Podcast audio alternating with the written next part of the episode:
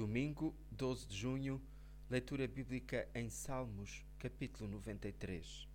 O Senhor é Rei, está revestido de majestade e poder, por isso também o mundo está firme, não poderá ser abalado.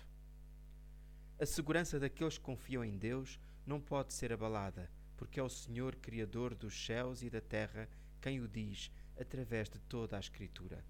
Apesar do homem pensar que controla o mundo, ele não tem poder algum. Acima de todos os poderes existentes, terrenos e celestiais, está o Rei soberano e fiel em suas promessas.